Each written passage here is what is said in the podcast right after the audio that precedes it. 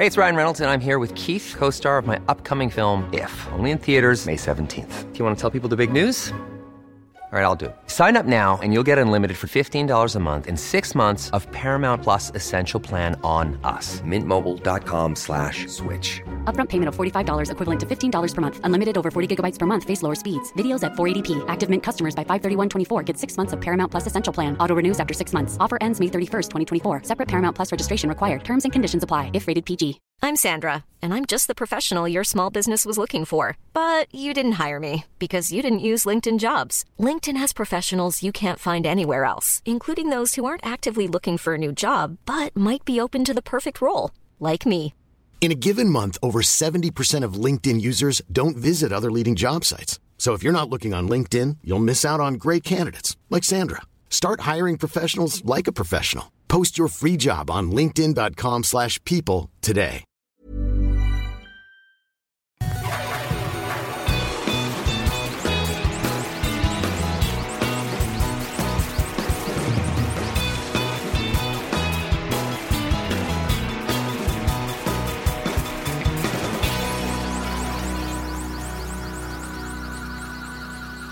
Pues no que ande miedoso, pero ando nervioso. ¿Ah, sí? Hace tres semanas aproximadamente hubo clásico aquí en la ciudad Mm. y se disfrutó mucho el triunfo de los rayados y pues ya sabes, ¿no? Ahora en la, ahora en la era de la comunicación masiva y viral, pues las burlas en los memes y está es muy divertido cuando tú eres el lado burlón, no cuando eres el burlado. Y pues el destino los junta otra vez, ahora en liguilla, a los rayados y a los tigres. Y hay doble clásico esta semana. Hoy es lunes 8 de mayo. Para cuando la gente esté escuchando esto, ya sabemos cómo quedó el juego de ida, que se juega el miércoles, Día de las Madres, 10 de mayo, En el universitario, ¿verdad? en el volcán, sí. Sí. Hay mucha incertidumbre en la ciudad, hay como un clima así de medio brumoso, porque pues Tigres cierra muy bien el torneo, se mete, bueno, no te puedo decir colado porque pasó en sexto, pero se mete a la liguilla de último, de último momento cuando todos pensaron o todos pensaban que estaba eliminado. Y los rayados llegaron a la liguilla a la baja, perdiendo sus dos últimos juegos contra equipos peleando el descenso. Entonces ando, ando un poco atontado ¿Tú qué piensas de la liguilla? O sea, ¿qué piensas tú de del ese hecho sistema. que en México se juega medias es, es un temporadas? sistema que premia la mediocridad, pero al mismo tiempo lo hace bien emocionante. O sea, es como otro torneo. Sí. O sea, porque en la verdad empieza otra vez de cero. Los ocho mejores equipos durante un semestre Te puedes calificar en el octavo lugar y ser, y ser campeón. Entonces, premia la mediocridad. Premia la mediocridad también este sistema porque un equipo puede andar divagando a media tabla todo el torneo, empatando uno, perdiendo dos, y luego gana dos, y luego empata tres, y luego pierde otros dos, y cierra bien y se cuela en el octavo. Hizo un torneo mediocre. El, el ejemplo de los Tigres. Hizo un torneo muy mediocre. Y pasaron en sexto, y ahora resulta que todos le tienen miedo a Tigres. O sea, no se le puede temer a un, a un equipo que pasó en sexto. Y menos uno que estuvo en, en segundo lugar todo el torneo. Que acabó en tercero por los dos malos resultados al último, a lo de los rayados. Pero es un clásico y también igual, en liguilla es otro torneo y en un clásico siempre puede llegar un equipo en último lugar y el otro equipo en los primeros y puede ganar el que va peor. Entiendo que también son intereses comerciales por hacerlo así, pero hablando de un, de un ideal, ¿cómo sería un ideal? no hablando de ideal comercialmente ni para el aficionado, sino ideal de justicia deportiva Mm. como lo hacen en Europa. Pero yo pensé que a lo mejor se pudiera mantener ese sistema y que quien queda como líder de la tabla general al terminar la temporada, aunque sea la temporada corta, gana un premio, un campeón, no sé qué, y que luego los que juegan la liguilla, pues es como una copa y sería otro torneo. Híjole, es que como los siempre los torneos de copa, creo que en todos lados caen a segundo plano. Son torneos muy cortos y torneos que involucran, o sea, torneos que los equipos usan para darle juego o a su banca o a sus fuerzas básicas o para hacer visoría de jugadores nuevos. Entonces como que siempre la liga se lo ha llevado todo. Pero ojo, o sea, este sistema por más mediocre o no mediocre, sino como te dije, como premia la mediocridad, empieza el torneo y todos los equipos saben en qué sistemas de competencia están jugando. No es como que a la mitad del torneo de que, oigan, cambio de juego. Pasan los primeros ocho a una liguilla. No. O sea, no, o sea, todo el mundo entra al torneo sabiendo cómo se juega.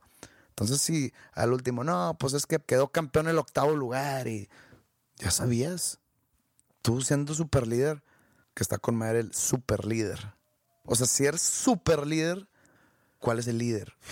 No sé. Porque pues super líder es como el líder más chingón. Sí, de Y los para- líderes. Y para, sí, el más chingón. Y para ser el más chingón tiene que haber otros líderes.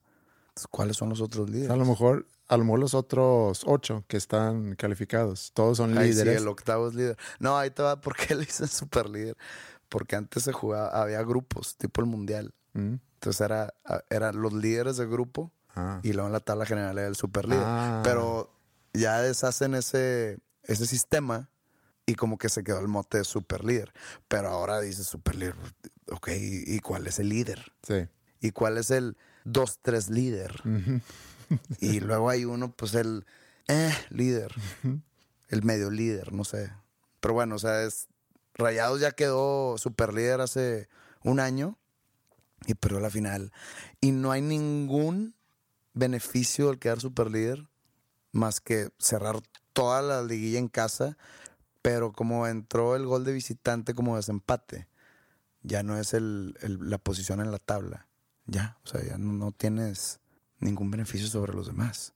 Entonces, a veces es mejor no ser super líder porque existe algo como la maldición del super líder. ¿Y cuál es tu pronóstico para este clásico? Los rayados llevan cinco liguillas seguidas, o sea, no, no, no seguidas cronológicamente, sino las cinco veces que se han enfrentado los dos equipos que ha habido clásico en liguilla, Mm. las cinco veces las ha ganado rayados. Entonces digo, pues ya, yo no quería el clásico por lo mismo, no porque le tenga miedo a Tigres, la estadística ya está en contra de rayados. O sea, ya le toca perder. No, Sí, es que no hay estadística así. no hay estadística, la probabilidad, perdón. No, la tampoco. probabilidad ya está en contra de Rayados. No, ¿por qué? Cada vez es como si tú y yo jugamos Águila Sol ahorita, o Cruz o Cara, como le dicen. Y yo te gano cinco veces seguidas. Sí. Y dices, ya toca que no gane Pepe. Pero estás de acuerdo que cada vez que tiras la moneda, empiezas de nuevo. Si empiezas de nuevo. Sí. O sea, cada vez hay, en este caso, en el fútbol es obviamente diferente porque tiene que ver con muchos factores, pero algo que está simplemente dependiendo de, de- de que si cae de un lado a otro, es un 50-50. Cada vez. Esa probabilidad nunca cambia. Si tú ganas 10 veces seguido, no quiere decir que la onceava vez que tiramos la moneda, Ya, ya, te- ya como que la probabilidad es que ya le toca al otro. no. La probabilidad es que son 50-50. O sea, sí sé, sí te entiendo tu punto, pero yo creo que ya, o sea, ya es demasiado. Cinco veces en liguilla y las cinco ha avanzado rayados. Estás tendiendo la cama No para estoy que- tendiendo camas. No. Sé que un clásico lo puede ganar cualquiera. Pero ya es, es- es demasiada paternidad que dices, ya, o sea, ya tiene que ganar el otro. O sea, ya le toca. Entonces, por eso yo no quería el clásico. Porque Tigres no tiene nada que perder. Quedó en sexto, hizo un torneo pésimo. Y aparte, si pierde un clásico de liguilla más, pues ya que más da de 5 a 6. Entonces no tiene nada que perder. Los rayados hicieron buen torneo, cerraron mal, pero hicieron buen torneo, quedaron en tercer lugar, llevan cinco liguillas con- en clásicos ganados seguidas. Ese es el problema. Hay mucho que perder. Por eso yo no quería el clásico. Pero bueno, eso es como que el- eso va a ser el highlight de mi semana. La verdad, qué triste mi vida que el highlight de mi semana sea un juego de fútbol. Pero pues lo es. De una disculpa a la gente que no le gusta el fútbol. Estoy tendiendo la cama. Dejé al baño. mientras voy al baño.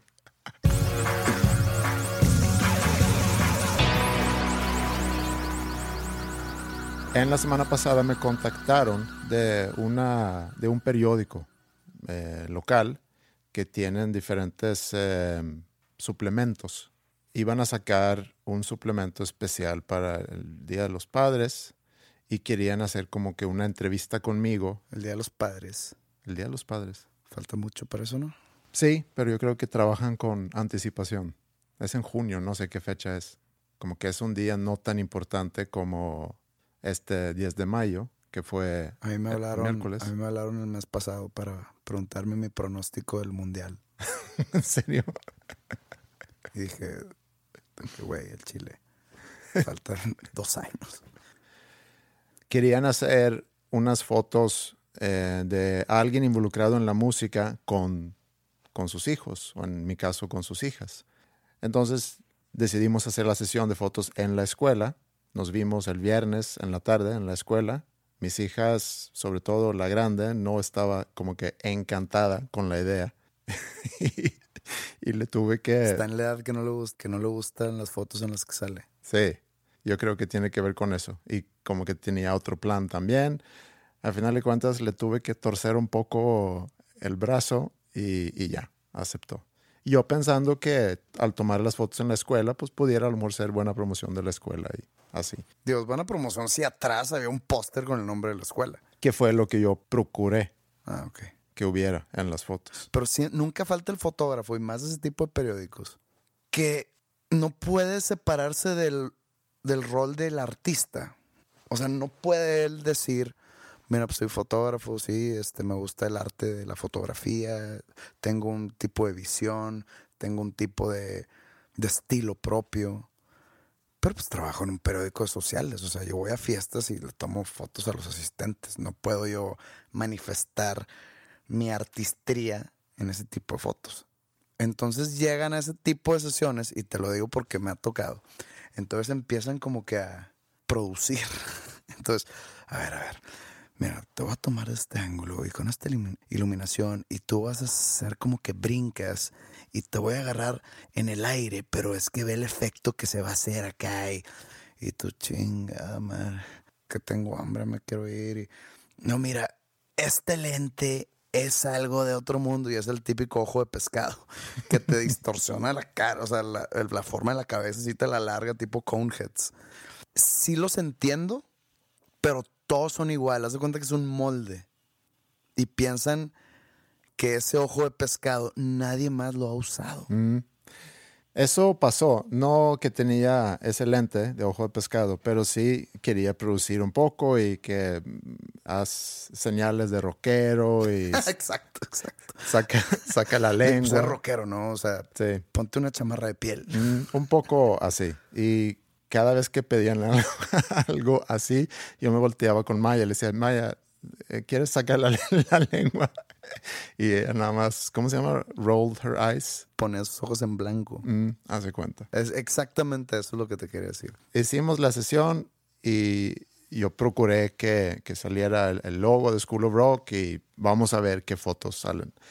Pero después de la sesión querían hacer como una pequeña entrevista conmigo relacionado con, con todo eso, con el concepto de papá, de, de la escuela de música. No tenemos que ir a detalle con las preguntas que me hicieron, pero había una pregunta que me hicieron donde me preguntaron, ¿y tú qué actividades haces con tus hijas? ¿Qué hobbies compartes tú con tus hijas? Y me quedé en blanco. O sea, me quedé pensando, ¿qué actividades tenemos o hobbies tenemos que hacemos en conjunto?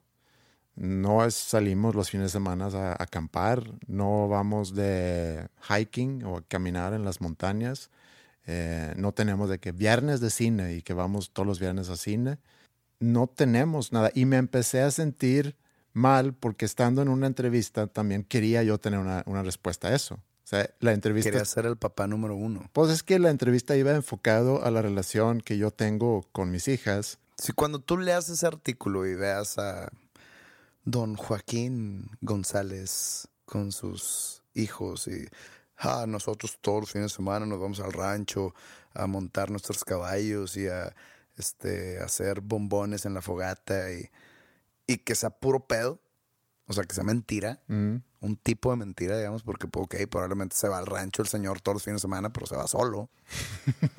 este, o que diga, ¿sabes qué? Pues pues la neta no hay nada en específico, pero pues tengo una familia unida.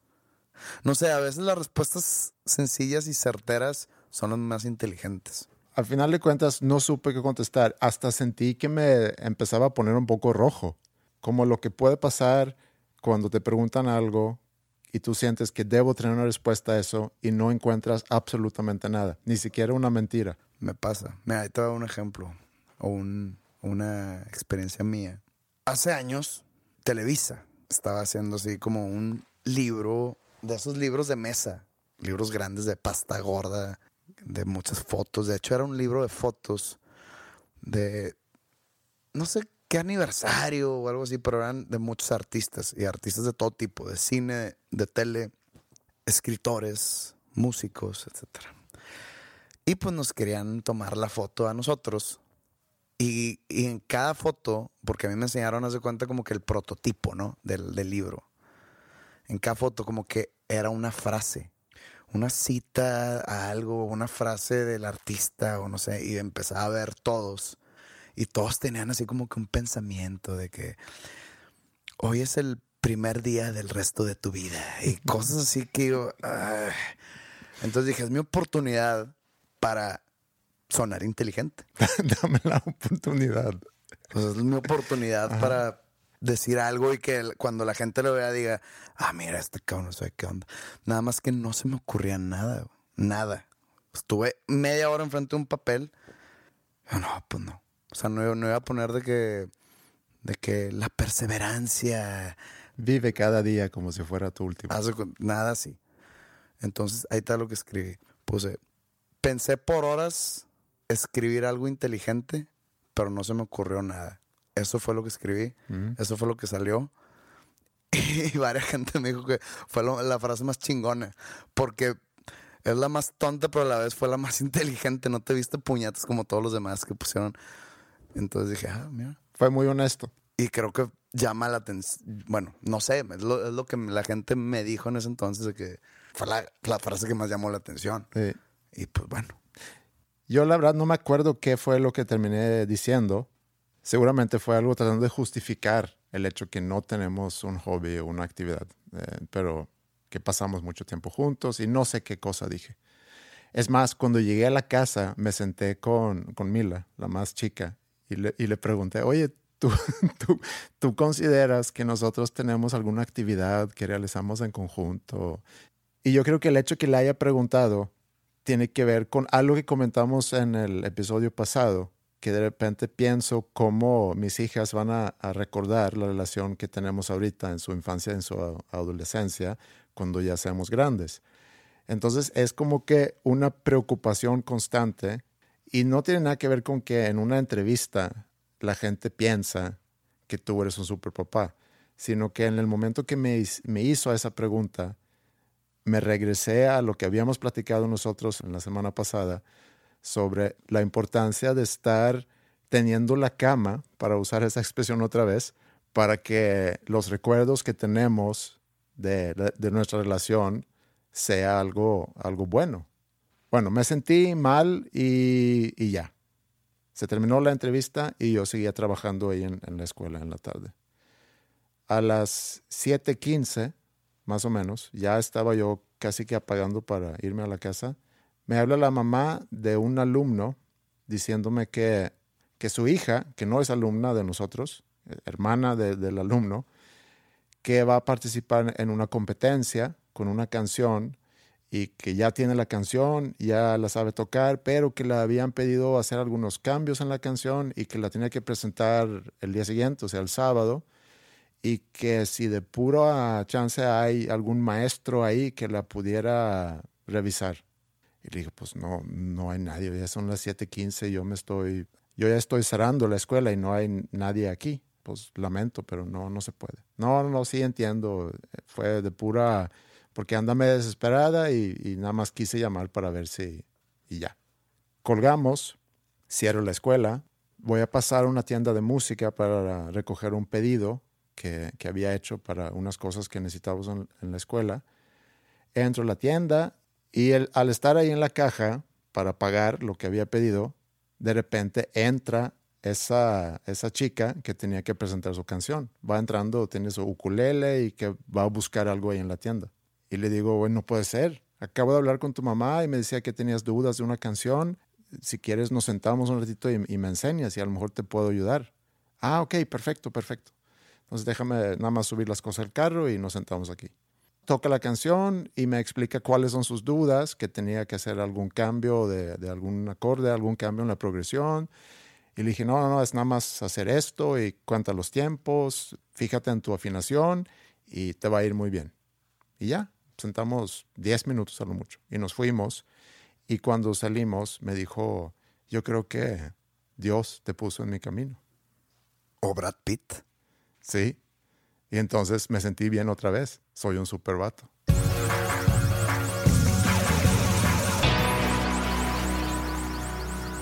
¿Tú sabes quién es Emmanuel Macron? Sí, el, O Macron, o no sé cómo se diga en francés. el nuevo presidente, Presidente electo. presidente electo de, de Francia, sí. que este fin de semana, o ayer, domingo, ganó la elección presidencial en Francia. Contra Marie Le Pen. Marine Le Pen. no. No sé cómo se diga, pero eh, siempre que hables francés o que trates de fingir el francés, tienes que hacer este ruido. Ok. Marie. Andreas. Las repercusiones políticas y demás, si quieres al rato explicamos más o menos en qué se basó, pero lo que a mí me llamó la atención fue un mensaje de WhatsApp que me llegó por, por un grupo ¿Sobre la elección? sobre el presidente electo. Ok. Lo a leer, ¿eh? no creas que soy así de elocuente. No crean que soy así de elocuente. El próximo presidente francés tiene 39 años, pero esa no es la noticia. Está casado con una mujer de 64 años, pero esa no es la noticia. Su esposa era su maestra de clase hace 24 años. Mm. Aún no es la noticia. Su maestra, ahora su esposa, tenía una hija que era su compañera de clase, o sea, de, de Macron. Mm. Todos, incluyendo sus padres, pensaron que la hija de esta maestra era su novia, de Macron. Mm. No, estaban equivocados. Se enamoró de su maestra cuando tenía 15 años. Ella estaba felizmente casada, y, es- y la ponen entre comillas, con tres hijos. No con sus tres hijos, ¿verdad? sino con su entonces esposo. Ahora, él, felizmente casado, entre comillas, es relativo en este contexto. A los 17 años, prometió casarse con ella. Ella tenía en ese momento 42 años. Se casaron en el 2007, cuando este hombre tenía 30. Bueno, ella tenía casi 55 años, o sea, 25 años de diferencia. El mes que viene va a ser juramentado como presidente de Francia seis meses antes de su cumpleaños número 40. Mientras que su esposa encantadora, que tiene tres niños adultos y siete nietos, y entre paréntesis ponen, su primer niño es dos años más grande que su marido, mientras que su segundo niño, la ex compañera slash novia, tiene la misma edad que él. Su nombre es Emmanuel Macron y es el próximo presidente de Francia. Así que si estás soltera, relájate. Aún no ha nacido tu pareja. Si esto es real, y busqué fotos de la señora, y hace cuenta que es como una Jane Fonda ya desgastada y fea.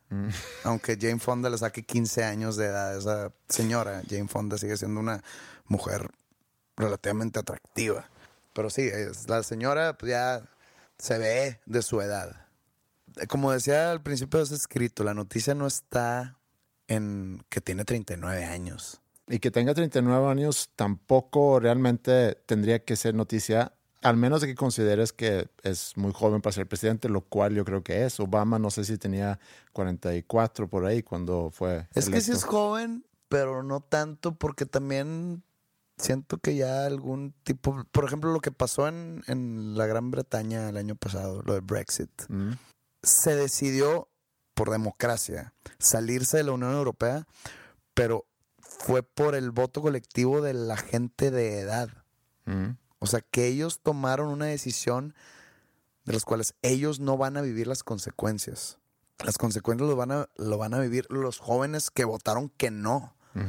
Entonces yo creo que para que ese tipo de democracias o de decisiones políticas cambien, o de formas de gobernar y de administrar, ya sea el erario público y este, la recaudación y la distribución de riquezas y todo eso, se necesita, creo yo, que sangre nueva, sangre joven. Entonces, que no nos sorprenda tanto la edad del presidente electo de Francia, sino el, órale, se están eligiendo personas jóvenes. Y no quiero decir, no, no, no le digo joven porque es más grande que yo por tres años, sino porque en la historia presidencial de los países demócratas del mundo, un presidente de 39 años es alguien joven. Entonces yo creo que es algo necesario. Y pues sí, creo que es un buen cambio de aire. Pero ese no es el tema. El tema, lo que a mí me llamó la atención fue la esposa. Que le lleva 25 años. O sea, tiene, este, este señor va a cumplir 40 y su esposa tiene 6'5. O sea, no sé, ¿tienen sexo? Pues obviamente tienen sexo, sí. Pero ¿cómo es eso? no sé. Nunca he tenido sexo con alguien de 65 años. Yo tampoco, pero, pero y, y, y, no, o sea, no, no, no es. Pero eso es lo primero que tú te preguntas. Pero no es algo morboso. O sea, no, no se fue algo, no, se fue algo morboso. Mm. Porque sé que el amor en pareja, el sexo es importante, pero no lo es todo. Hace años, muchos años, me, no, no voy a contar la historia completa porque se puede llegar a, le puede llegar al recipiente de la historia mm. si cuento detalles, pero haz de cuenta que me contaron cuando yo tenía unos 19 años, cómo a una chava que yo conocía la embarazó su entonces novio, que también yo lo conocía. De que se embarazó Fabiancita de Juliancito. Y Juliancito era una persona muy gorda. O sea, era un hombre o un chavo o un joven muy obeso. Entonces, cuando me contaron, me contaron por teléfono, me quedé callado como dos minutos. Y fue que, Pepe, ¿estás ahí? Pepe, y yo, me estaba imaginando la escena de la concepción. Porque este ser estaba bien cabrón. Y la chava, pues digo, no era una pulguita, pero pues nomás tenía complexión normal. Entonces dije, a ver, si él estaba arriba, por milagro sobrevivió la chava. Ella arriba, pues está raro porque pues mientras está el acto, pues ella no puede estar volteando para abajo porque hay demasiada carne moviendo y se puede perder el libido. Entonces tiene que voltear para arriba de una manera. No, no, no, no entiendo. Entonces, cuando me contaron ayer de esto, no es morbo, no es como que me quiero imaginar este, a una viejita encuerada y no. Sino realmente, porque pues yo estoy muy cerca de la edad de ese presidente y no me veo en esa situación no, no, no hablo de la presidencia, sino de, la situación íntima del nuevo presidente de Francia. Creo yo que esto que estamos hablando se lo pregunta todo mundo, pero es un tipo de tabú. O sea, ayer que me lo contaron, estaba en una situación donde yo no podía hacer este tipo de cuestionamientos. Porque me lo estaban contando personas con las cuales no, no hubiese estado, no quiero decir correcto, pero no hubiese estado cómoda la plática. Entonces te le digo aquí, y nos están viendo la audiencia, que yo creo que la audiencia, si estuvieran enterados de este suceso, pensarían lo mismo. Eh, eso no lo dudo. Quisiera voltear los roles. Si Macron fuera mujer y se hubiera casado con un hombre de 65 años. Ahí luego, luego automáticamente es de que ha de ser millonario el señor. Mm, es diferente. ¿Estás de acuerdo que es muy diferente? Ah, pero ya te estás yendo a terrenos machistas o sexistas de alguna manera. Yo nada más estoy cuestionando la intimidad de esta pareja. No me importa. Probablemente la señora sea millonaria. No, sabemos. No, no, no, pero no creo que sea por eso. Porque si, si vemos la historia completa y dice si eso es cierto lo que te mandan, porque yo desconozco la historia. Sí sabía que, que Macron tiene una esposa que es mayor. Eh, no sabía por cuántos años y que había sido su maestra. Pero lo que dicen ahí es que él la conoció cuando tenía 15 años, cuando era su maestra. En entonces en secundaria, quiero pensar. Él estaba a lo mejor en noveno. Y a esa edad no es poco común que de repente sientas atracción por, por una maestra. Yo me acuerdo perfectamente bien una maestra que yo tenía en octavo. Ah, no, sí, claro. Y entre, entre los amigos ahí de que no, que está muy guapa y que está bien buena. Y... Sí, sí, sí, estoy de acuerdo. Sí. Pero ese, es que no es enamoramiento, ese, ¿cuál es la palabra? Estoy, o sea, estoy infatuado con mi maestra. O sea, porque no es enamoramiento. Es de que la ves y son fantasías o daydreaming o como lo quieras. Pero pues te gradúas y no la vuelves a ver y se acabó, ¿no? Este señor se enamoró, serio. Sí, y la pregunta es a lo mejor si... Se metió con ella cuando tenía 15 años. Exacto. Entonces ella debería ser un, una criminal. Ujú.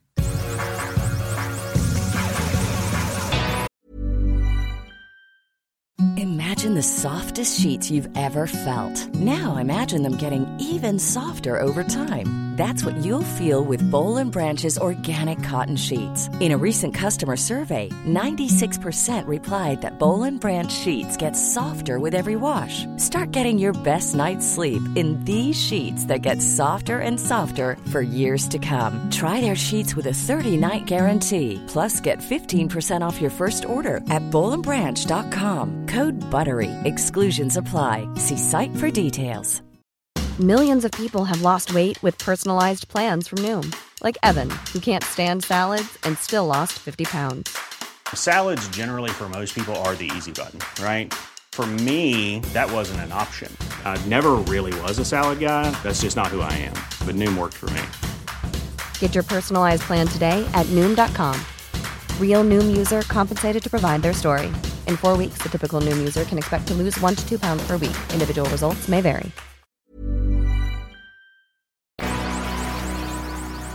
Eso es lo que dijiste, que decía el mensaje que te llegó por WhatsApp, de que si eres soltera, relájate, quizá aún no ha nacido tu pareja.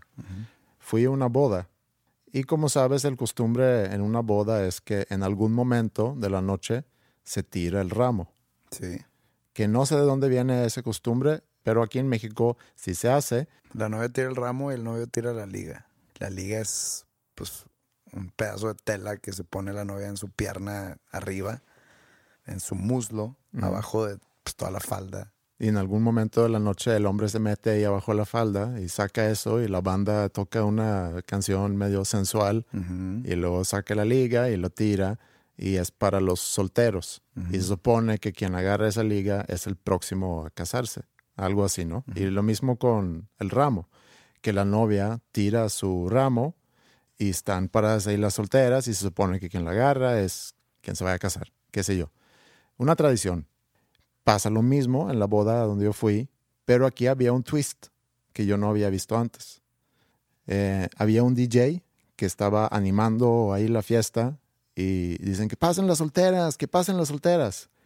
Y nada más ahí yo sentí, a lo mejor tiene que ver con edad, que ya, ya no estás en la etapa donde varios amigos tuyos son solteros y, y no sé, pero empecé a sentir un poco de, y voy a decir lástima, por, por falta de otra palabra, por las chavas que se pararon ahí. y- y Pero es lástima cuando sabes que ya les urge casarse. es que la pareja que se casó es más o menos del vuelo. Entonces las amigas que estaban ahí, A ver, para la gente que no sa- sabe qué es del vuelo, ¿m? o sea, es más o menos de tu edad. de mi edad, más o menos de Es mi un edad. slang muy regiomontano, eso del vuelo. Entonces yo quiero pensar que las invitadas y los invitados también más o menos eran de la edad. Se paran unas cuantas chavas, señoras, eh, bueno, no, señoras no, porque son solteras, entonces no eres señora, que también es otra cosa que no entiendo aquí en México. Señora en edad de apariencia, digamos. Pero los solteros les dicen señorito, No, no, joven. joven y señor. Mm. ¿Por qué le dices en un restaurante joven al mesero? Y puede estar viejo. Y también hay gente que le dice viejo y es joven. O chance el viejo nació en respuesta al joven, de que chance estaban teniendo esta, esta discusión y dicen, ¿por qué joven? O sea, ¿por qué digo joven y viene un mesero que ya está viejo? Entonces vamos a tratar con el viejo y que llegue alguien joven. Se paran unas cuantas chavas, van a la pista y el DJ dice, ok, vamos a hacer una rutina para que se aviente aquí el ramo. Y pone la canción de Beyoncé, de All the Single Ladies. Dicen, si se acuerdan más o menos cómo es el video de que con la mano este, levantas una mano y la estás girando y luego la otra mano y la giras y entonces vamos a poner la canción y a ver quién, quién lo baila mejor. Y ahí empiezan all the single ladies, all the single ladies y yo pensando, híjole, no puede ser, ¿por, ¿por qué están haciendo eso? Acuérdate que el alcohol es el lubricante social más exitoso del mercado. Sí. A mí me llama la atención y se me hace que está medio pinche. Eh, Ingrid se empieza a enojar. Dice, ¿por qué está humillando a esas chavas? ¿Tú crees que esa fue su intención? Bueno, pues no basta ahí. Ok, están bailando muy bien, pero falta perrear. Pónganse a perrear. Ok, y que les puso un reggaetón. Pónganse a perrear, a ver quién perrea mejor. Y ahí sí, Ingrid me voltea y me dice, ¿qué tiene ese pendejo en la cabeza? No puede ser. Ingrid es la superbata. sí. se fue al, rescate de sus amigas. Dio una patada voladora al, al DJ. Roundhouse kick. Ajá. Y ahora sí, cabrones. que, ¿Cómo va la canción esa de Sir Mix-a-Lot? I like big butts, I cannot lie. Bueno, ella fue quien realmente se enojó mucho más que yo. A mí se me hizo humillante, pero yo no le puse demasiada atención. Pero Ingrid todavía, ya regresando a la boda, me dice, es que no entiendo ese DJ que tenía en la cabeza porque se ponía a humillar a las chavas. Y luego me puse a pensar sobre eso de la humillación, que es como que parte de, los tiempos en los que vivimos ahorita.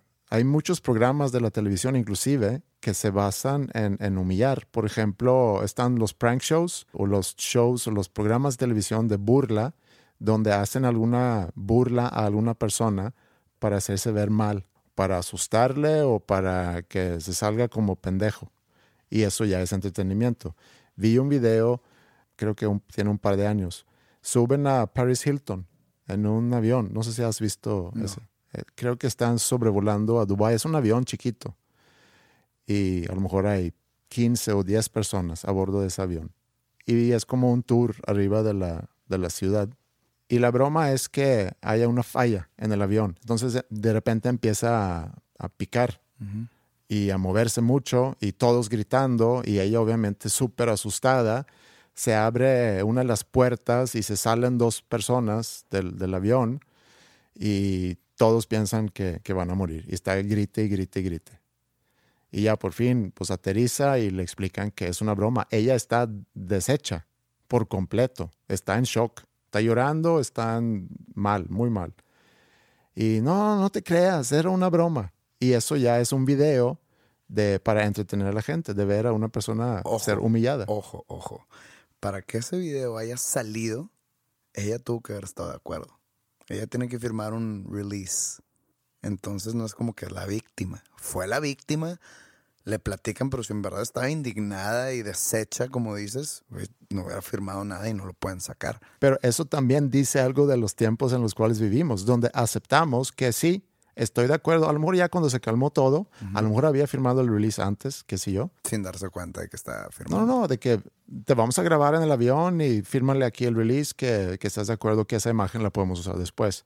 Puede ser. O, que tampoco dudo, que después, porque ahí a lo mejor si no hubiera estado de acuerdo hubiera metido una demanda pero después ya cuando se calma le explican que es una broma y se va a hacer viral y es muy chistoso y te ayuda a tu marca porque tú realmente pues no sé qué hace esa chica, sacó un disco, no sé cómo fue.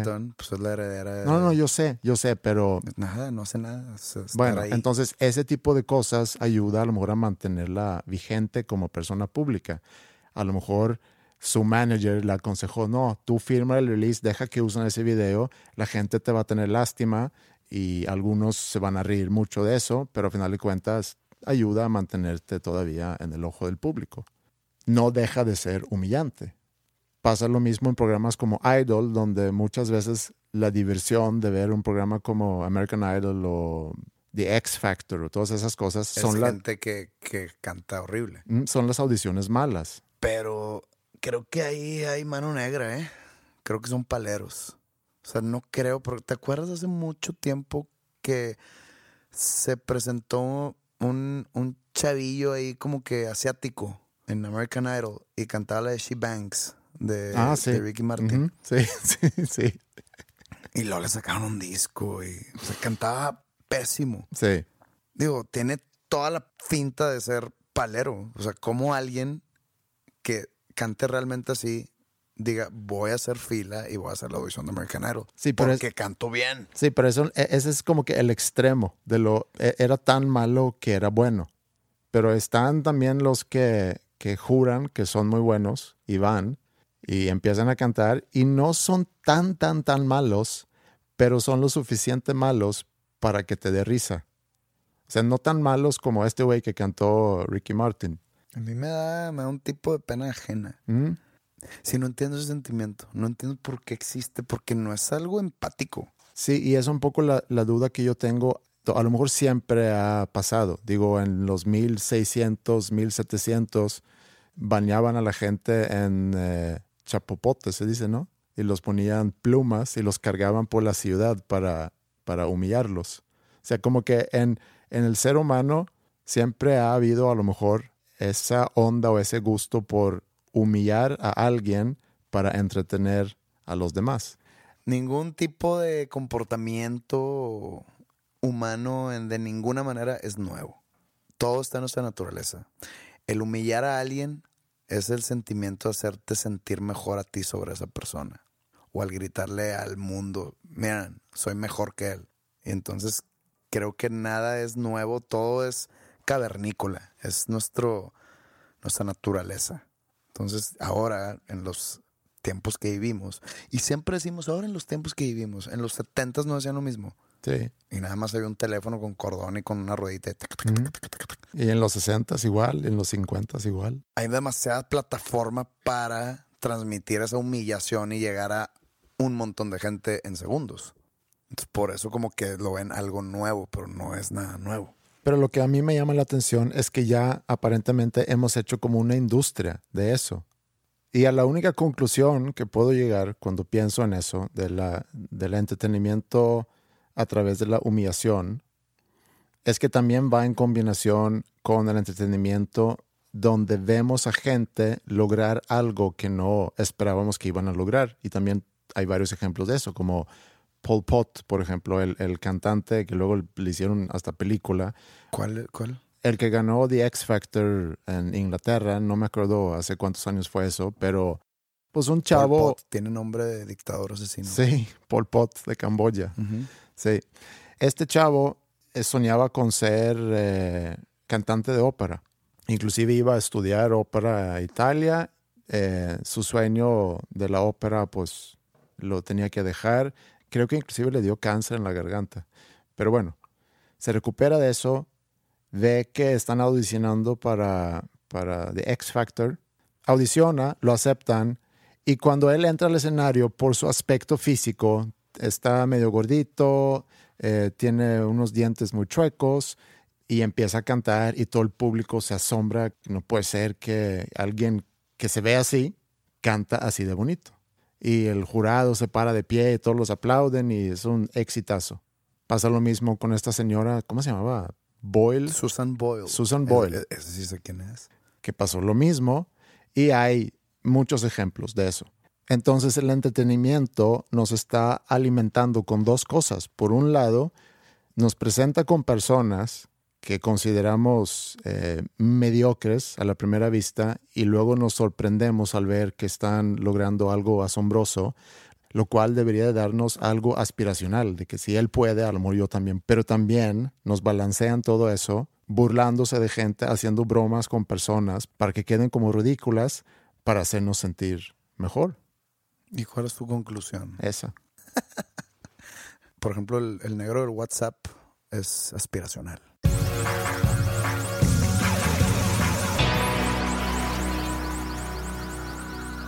Hablando de cosas aspiracionales, el otro día vi The Founder, el fundador. Me dijiste que viera la película, pero no pensé que era porque íbamos a hablar de ella. No, no, no voy a hablar mucho de la película, nada más la, la quiero recomendar.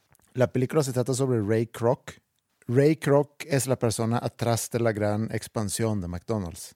Y voy a dar un pequeño resumen nada más de la película sin dar spoilers, porque al final de cuentas es un biopic o es una película biográfica. Ray Kroc es un vendedor que ha intentado cualquier tipo de negocio. Cuando lo conocemos en la película, es- Malteadas, ¿no? Una está máquina de ven- malteadas. vendiendo una máquina para hacer malteadas y viaja por todo el país. Y un día llega a un, a un lugar donde venden hamburguesas que se llama McDonald's, McDonald's, donde trabajan dos hermanos, Mac y Dick McDonald. Y le llama mucho la atención el concepto de McDonald's porque entregan muy rápido la comida, lo que hoy en día conocemos como el concepto de fast food. Y les pide a los hermanos explicar toda la historia atrás de ese concepto. Le explican, está muy padre, cómo ellos, cómo nació el concepto de McDonald's. Y él pide poder franquiciar el negocio y empieza a, a franquiciar y hacerlo crecer en todo Estados Unidos. Y todo va muy bien y todo va creciendo mucho, pero tampoco está ganando mucho dinero de todo eso. Inclusive tiene que ir al banco a hipotecar su casa y en un momento el banco, por no haber recibido pagos, quiere ya confiscar su casa. Entonces va al banco y ahí hay otra persona que escucha la conversación que tiene y, escucha a Ray Kroc hablando sobre el concepto del restaurante y que estoy creciendo y que tengo muchos lugares, pero no puede ser que me vas a quitar mi casa, etc. Esta persona que lo está escuchando lo, lo sigue y, y dice, pues quiero platicar contigo, quiero entender tu negocio, suena muy interesante. O sea, me- ya me vas a ahorrar dos horas. Sí, Es la idea. Me vas a contar toda la película para que no la vea. porque me habías dicho que a lo mejor te iba a dar flojera verla, entonces... No, cuando tú me dijiste, yo la había empezado a ver. mm. Que no continué fue porque no tuve tiempo, porque... Ah, pues entonces yo te estoy regalando eso ahorita. Por eso Mm. me estás ahorrando dos horas. Sí. Y a la gente que escucha también. Pero no estoy diciendo nada que revela el grandes secretos de la película. Si tú sabes algo de la historia de McDonald's, pues... ¿Quién podría saber algo de la historia de McDonald's? Pues... Es como, ¿quién podría saber algo de, de los bisquetes Obregón? Nadie, nadie sabe nada. Ok, entonces borro todo lo que he dicho hasta ahorita. No, pues digo, ya empezaste, ya. Ok. Ya nos embarcaste, pues vamos a ver. Mm. Bueno, yo creo que mucha gente sabía que el gran negocio de McDonald's no es que venden hamburguesas, sino que son dueños del terreno donde está el restaurante. Siempre. No sé si siempre, siempre, pero ese es el negocio de McDonald's. Bueno, ya no voy a contar más. Vale la pena, aunque hayan ya ¿Te conocido. explican por qué? Sí. Pues es que la verdad ya no, ya no la voy a ver. Entonces, pues No, mejor pero- di por qué ese es el gran secreto de, de McDonald's para hacer negocio. Prefiero no contar más sobre la película porque sí quiero que la gente vea la película. Está, está muy buena. Quiero que tú la veas también. Es, es algo muy interesante y se presta para discusión después porque tienes por un lado a alguien muy ambicioso, ese Ray Kroc, que es muy ambicioso y quiere llevar el negocio a algo muy grande. Y tienes por otro lado los hermanos que son muy fieles a su concepto. Aparte sale Beetlejuice. Y sale Bill sí. Es el Michael Keaton es el eh, que hace el papel de Ray Kroc y lo hace muy, muy bien. Es, es un muy buen ejemplo de cómo la ambición y la perseverancia puede hacer que logras construir algo muy grande. Tengo otro ejemplo de eso, tengo algunos ejemplos de eso. Eh, ¿Tú sabes cuál es el empaque Tetra Pak? Es un invento de un señor que se llama Ruben Rausing. Es un sueco que Todo sueco ahora. Es un sueco que fundó una empresa de empaque hace, en los 30, casi hace 100 años. Su gran visión era poder cambiar los empaques de aquel entonces que usaban para leche y jugo, que eran botellas, grandes botellas de vidrio. Sobre todo leche, que es un producto que se necesita en todo el mundo y sobre todo en, en los lugares donde la nutrición es un gran problema él quería resolver cómo transportar leche a, por ejemplo, ciertos países en África. No se podía en vidrio porque se echaba a perder, era un problema con la refrigeración, porque tampoco tenían infraestructura para poder recibir botellas y luego ya ponerlo en un refri y luego ya distribuirlo en, en- en los diferentes países. Y se tardó años. De hecho, hay un libro sobre su vida y, y que leí hace varios años. Ah, sí. Préstalo, güey. Está en sueco. No hay pedo. Aprendo sueco para leer ese pedo. no mames. Gran libro, güey. No, está interesante, está muy interesante. Y él Película, ¿no le han hecho película? mm, deberían de. Oscar seguro. Gran, gran historia del Tetra Pak. Él ordena la solución a ese problema y tiene trabajando consigo un ingeniero que se llama Eric Wallenberg. ¿Perdón? Wallenberg. En español, ¿cómo sería? Wallenberg. Se cuenta como mi apellido, pero en lugar de Ost, Valen. Sí. Valenberg. Buen apellido, eh. Estado, hubiera estado divertido llamarme así. Pepe Valeberg. con V, no con B. Las dos. Valenberg. Bueno, ya. Este Eric, omito su apellido para no darte más ideas. Muchos suecos cochinos. Después de varios años encuentra ya por fin la solución. Después de varias pruebas, errores, encuentra ya la solución.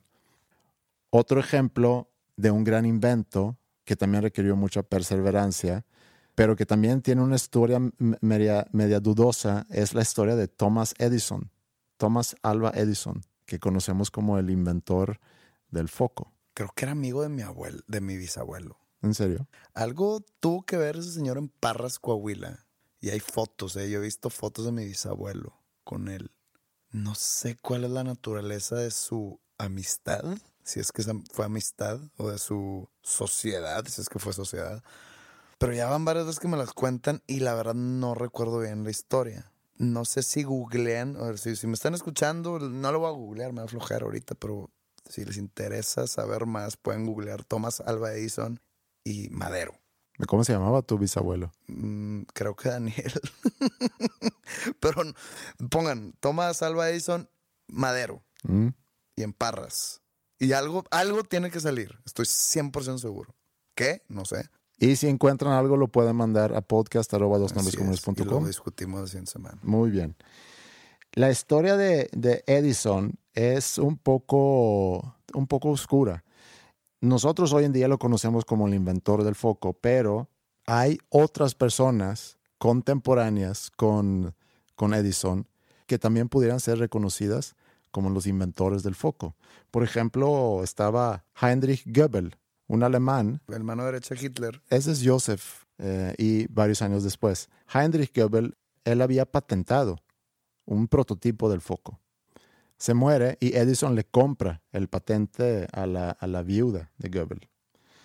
Pero también había otro inglés que se llamaba Joseph Wilson Swan, que también había inventado un prototipo del foco. Entonces, los dos tienen un patente de un tipo de prototipo del foco. Edison dice que este está copiándose de mí y lo demanda y lo lleva a, tribunal. Logran hacer como que un acuerdo y deciden hacer una sociedad juntos. Y entonces ya los dos patentes están bajo la misma empresa. Y luego Edison compra las partes de este señor Swan y lo echa para afuera del negocio. Entonces ya se queda solo con los dos patentes. Escuché otro podcast donde hablaban sobre Anders Celsius, otro sueco, inventor de la escala Celsius, y también hablaban de Fahrenheit, creo que se llamaba Daniel Fahrenheit, que era alemán, que fue el inventor de la escala Fahrenheit. Y estaban hablando sobre esos dos y de Kelvin también, que eh, es otra escala para medir el, el- científico, ¿no? el cero absoluto, sí. Y empezaron a, a hablar sobre la idea de hacer una película con esos personajes, como que hacer un drama de la lucha entre Fahrenheit y Celsius para ganarse la fama a nivel mundial para que la gente empezara a usar su escala. Me gustaría hablar de la película del Tetra Pak. Será como un Avengers, pero para gente científica. Donde tenemos a Celsius, Fahrenheit, Kelvin, Tetra Pak. pero eh, Rousing o Wallenberg. Tetra Pak es el nombre del villano, pero su nombre de humano es Wallenberg. Ok, y luego tienes a Edison, Edison, que es un hombre humano, pero es el hombre foco. tenemos el, el hombre foco, el Tetra Pak. Celsius, Fahrenheit Y esos son los héroes y Kelvin. y Kelvin. Los héroes son científicos. Ellos tienen que juntar sus fuerzas de la temperatura. Después de inventar su escala, pues como que se juntan para platicar su escala y se dan cuenta que hay un villano que está amenazando la temperatura del mundo, que es el Tetra Pak. En la vida de cada villano hay un punto donde el ahora villano antes era un tipo de héroe, donde su, su visión o su misión más bien era, era positiva. Como Eric Wallenberg, por ejemplo. Entonces, ese Eric, su tragedia está en su propio apellido. Cuando se dio cuenta de lo que significaba su apellido, su vida se convierte en una tragedia. ¿Y qué es lo que la gente común dice cuando le sucede una tragedia? Ya valió verga.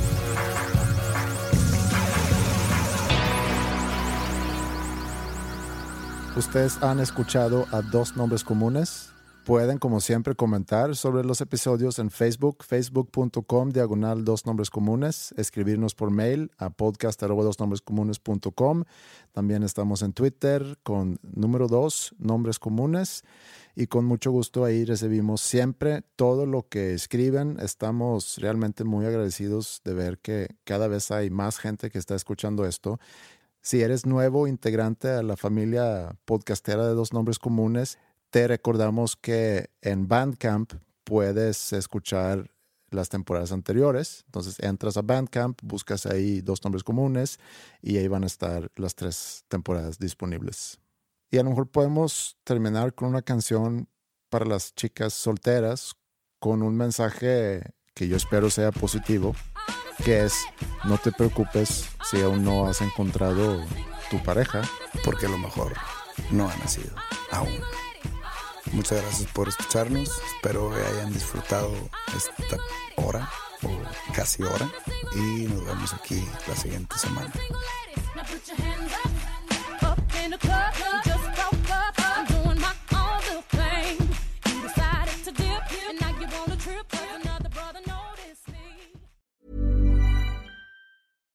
Hi, I'm Daniel, founder of Pretty Litter. Cats and cat owners deserve better than any old fashioned litter. That's why I teamed up with scientists and veterinarians to create Pretty Litter. Its innovative crystal formula has superior odor control and weighs up to 80% less than clay litter. Pretty Litter even monitors health by changing colors to help detect early signs of potential illness. It's the world's smartest kitty litter. Go to prettylitter.com and use code ACAST for 20% off your first order and a free cat toy. Terms and conditions apply. See site for details. How would you like to look five years younger? In a clinical study, people that had volume added with Juvederm Voluma XC in the cheeks perceived themselves as looking five years younger at six months after treatment. Look younger, feel like you. Add volume for lift and contour in the cheeks with Juvederm Voluma XC. Reverse signs of aging by adding volume to smooth laugh lines with Juvederm Volure XC. For important safety information and to find a licensed specialist, visit juvederm.com. That's J U V E D E R M.com. Not for people with severe allergic reactions, allergies to lidocaine, or the proteins used in Juvederm. Common side effects include injection site redness, swelling, pain, tenderness, firmness, lumps, bumps, bruising, discoloration, or itching. There's a risk of unintentional injection into a blood vessel, which can cause vision abnormalities, blindness, stroke, temporary scabs, or scarring. Talk to a licensed specialist to find out if it's right for you.